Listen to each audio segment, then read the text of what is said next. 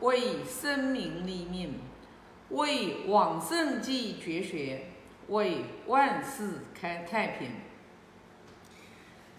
今天我给大家分享《公冶长》第五篇，我先把第一章读一下。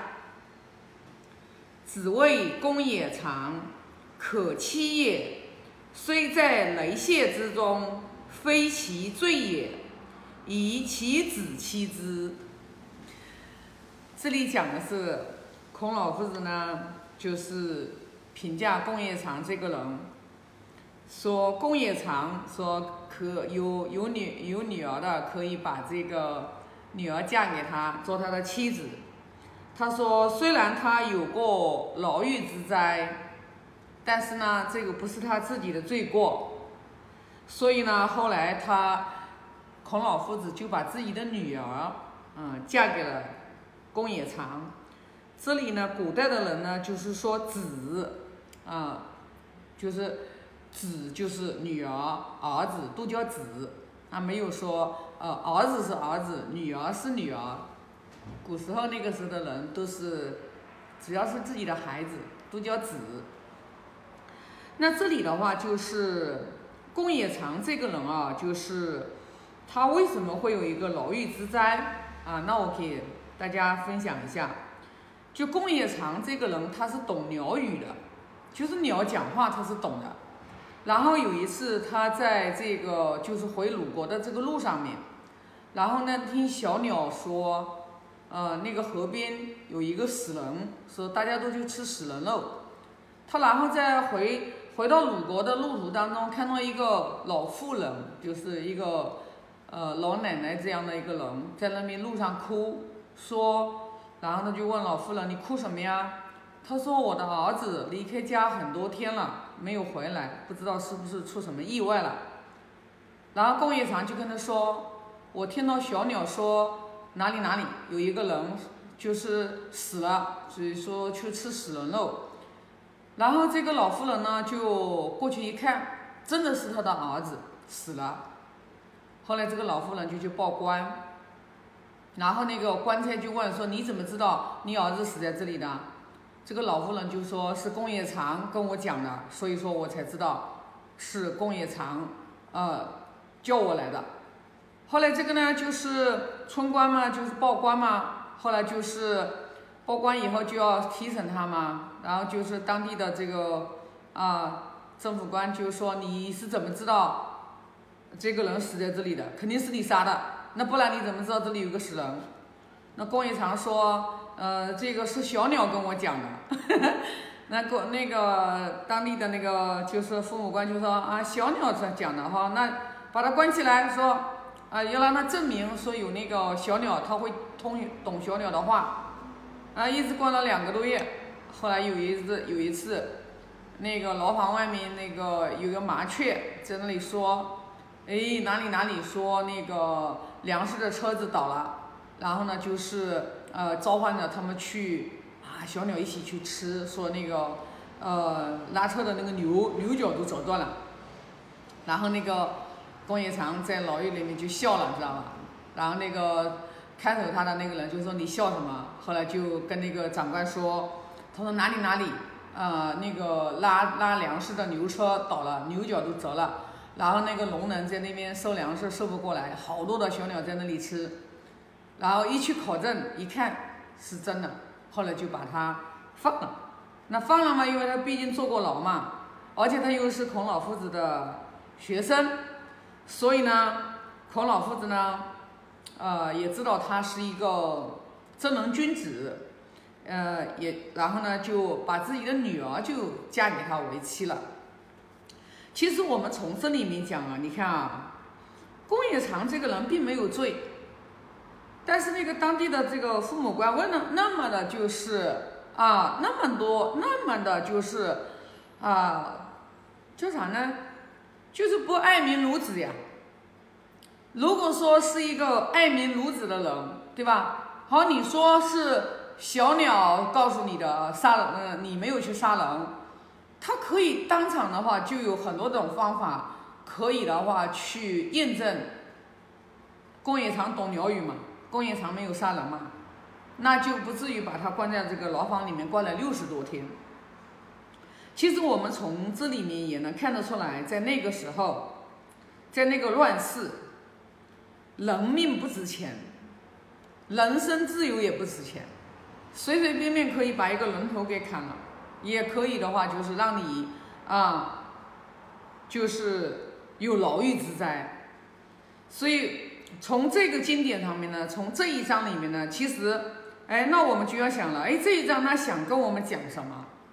其实我觉得从这一章啊，我们更深的，我们就要去感恩我们现在的时时代，就是感恩我们现在，我们能这个在这么亲民的这个时代下，我们能生活的这么幸福。我们就是你看，哎，太现在的人太幸福了，就是网络的这种发达，然后的话也带给我们太多生活的这种便利和便捷。你像过去的人多苦啊，过去的人，你看现在的人，啊，你就是你看什么用微信呀、电话呀、啥啥啥，都是特别特别的这个就是。方便与快捷，但是呢，我们我们好像已经习惯了，已经习惯了这种就是理所当然。我们看不到好像这些所有的这些就是我们现在所享受的这些所有的这些便捷，所有的这些就是都是属于很多很多的人，然后在那边。为我们这些人，然后提供这样的一个安定环境，然后我们应该要报以感恩，尤其是二零二零年鼠年的疫情，我真的是觉得我们每一个，我们每一个人都要真的是心存感恩，就是说我们能在这个这么严重的这种疫情下。啊，然后我们在我们这个大中华这个国家，然后我们能生活的这么好，你看现在疫情还没有过去，那美国都已经死了五十多万人，你想我们中国，啊，真的太伟大了，真是通过这一次疫情，真的我真的是真的是觉得我们这个国家真的就是也能深深的理解，为什么佛经上面都会讲，就是。就是人生以德，敬以德。然后中国就是中国都难生，就是你一个人想要生在中国这个国家，那都是 那都是多少世的福报。你能生在中国这个国家，真的。所以说，我们中国传统文化传承几千年到今天，我们现在儒家文化又开始复苏，儒家文化又开始兴盛。是因为儒家文化真正教会我们去为人处事，因为我们社会乱，社会乱，其实乱就乱在一个根本，人不懂得孝悌父母，因为不孝悌父母，不孝顺父母，人不懂得孝顺父母，对兄弟有爱行悌道，如果孝悌这两个。道没有行好，那人自然而然他就忘本，他自然而然在这个社会上面他就什么事情都敢做。就是说，一个连父母都不孝顺的人，他一定也是忘本的，他也一定不会去敬重他的祖先。现在的人没有敬畏之心，不相信因果。是现在很多的人，他不相信鬼神，他不相信鬼神，他怎么可能会敬重他死去的祖宗呢？他不会的，他只有相信有天地鬼神的人，他才知道哦，我们的阴德，我们能有今天，我们都是源于我们祖先的阴德的庇佑。如果一个人说我去慎重追远，他都不相信有鬼神，他都不相信他的老祖宗有在天之灵，他又怎么可能会去真正的从心里面去祭祖呢？其实祭祖就是唤醒我们心中的一份敬畏，就是对鬼神的敬畏。祖宗过世了呀，死了呀。但是如果你这个人你都不相信这个有有鬼神存在，你祭祖又有什么意义呢？所以我们现在就要思考一下，我们所有有缘看到我视频的人，你去思考一下，你相信不相信这个天地之间有鬼神？如果你不相信天地之间有鬼神，你祭祖，你回家扫墓，你扫是为谁扫？如果你相信天地之间有鬼神，你就要有一份敬畏之心。冥冥之中我们看不见的一种无形的力量，你还敢妄自尊大吗？你就不敢。那你自然相信有老祖宗在天之灵能在看着你啊，那你又如何敢对现在的父母不孝顺呢？你不敢呀，你不敢呀，因为什么呢？因为你知道呀，是是有有天地之间是有鬼神存在的，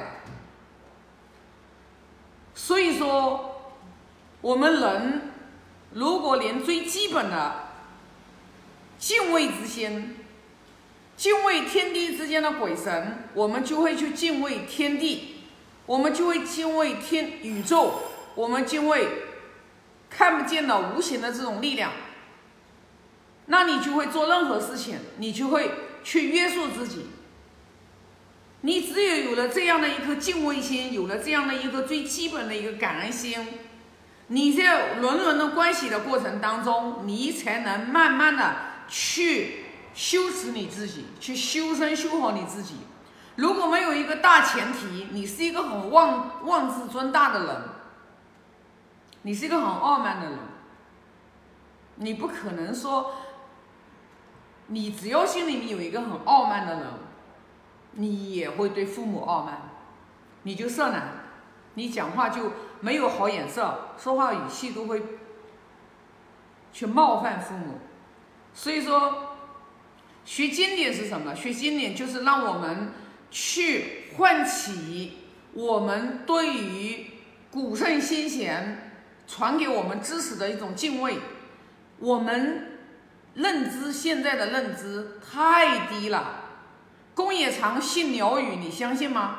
是的，在三皇五帝最古上古时代的时候，都有官员是专门是通通这个飞禽走兽的官，有对有通飞上天上飞的，有地下走的，它有专门的这种官吏，就是这一门官，它跟宇宙当中的万万万。我人类为万物之灵，它跟宇宙、跟这个天地之间的这种动物，它都有交流。所以说，当你明白这个世界上面有很多的认知，我们是从来都没有接触过的，你自然好了你就会很谦卑啊。那这一章的话就分享这么多啊。我先发个大愿，愿老者安。